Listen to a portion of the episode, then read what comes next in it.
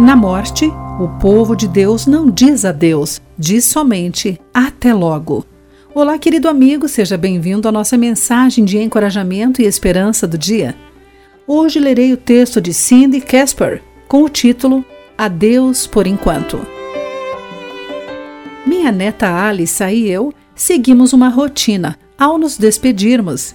Abraçamos-nos e lamentamos com soluços dramáticos por uns 20 segundos. Então nos afastamos e dizemos até logo.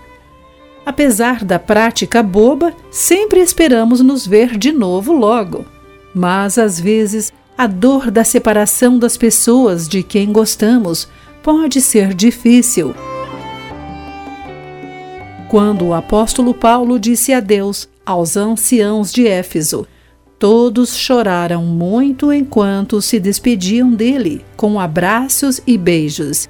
O que mais os entristeceu foi ele ter dito que nunca mais o veriam, conforme lemos em Atos 20, versículos 37 e 38. A tristeza mais profunda, contudo, vem quando somos separados pela morte e dizemos adeus pela última vez nesta vida. Tal separação parece impensável. Lamentamos, choramos.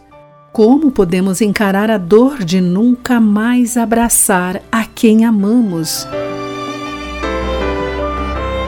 Ainda assim, não se entristeçam como aqueles que não têm esperança. Paulo escreve sobre uma reunião futura para os que creem que Jesus morreu e ressuscitou em 1 Tessalonicenses 4, versículos 13 a 18.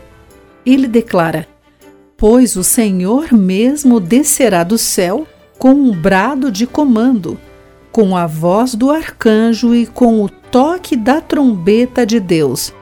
E os que morreram e os ainda vivos serão unidos com nosso Senhor.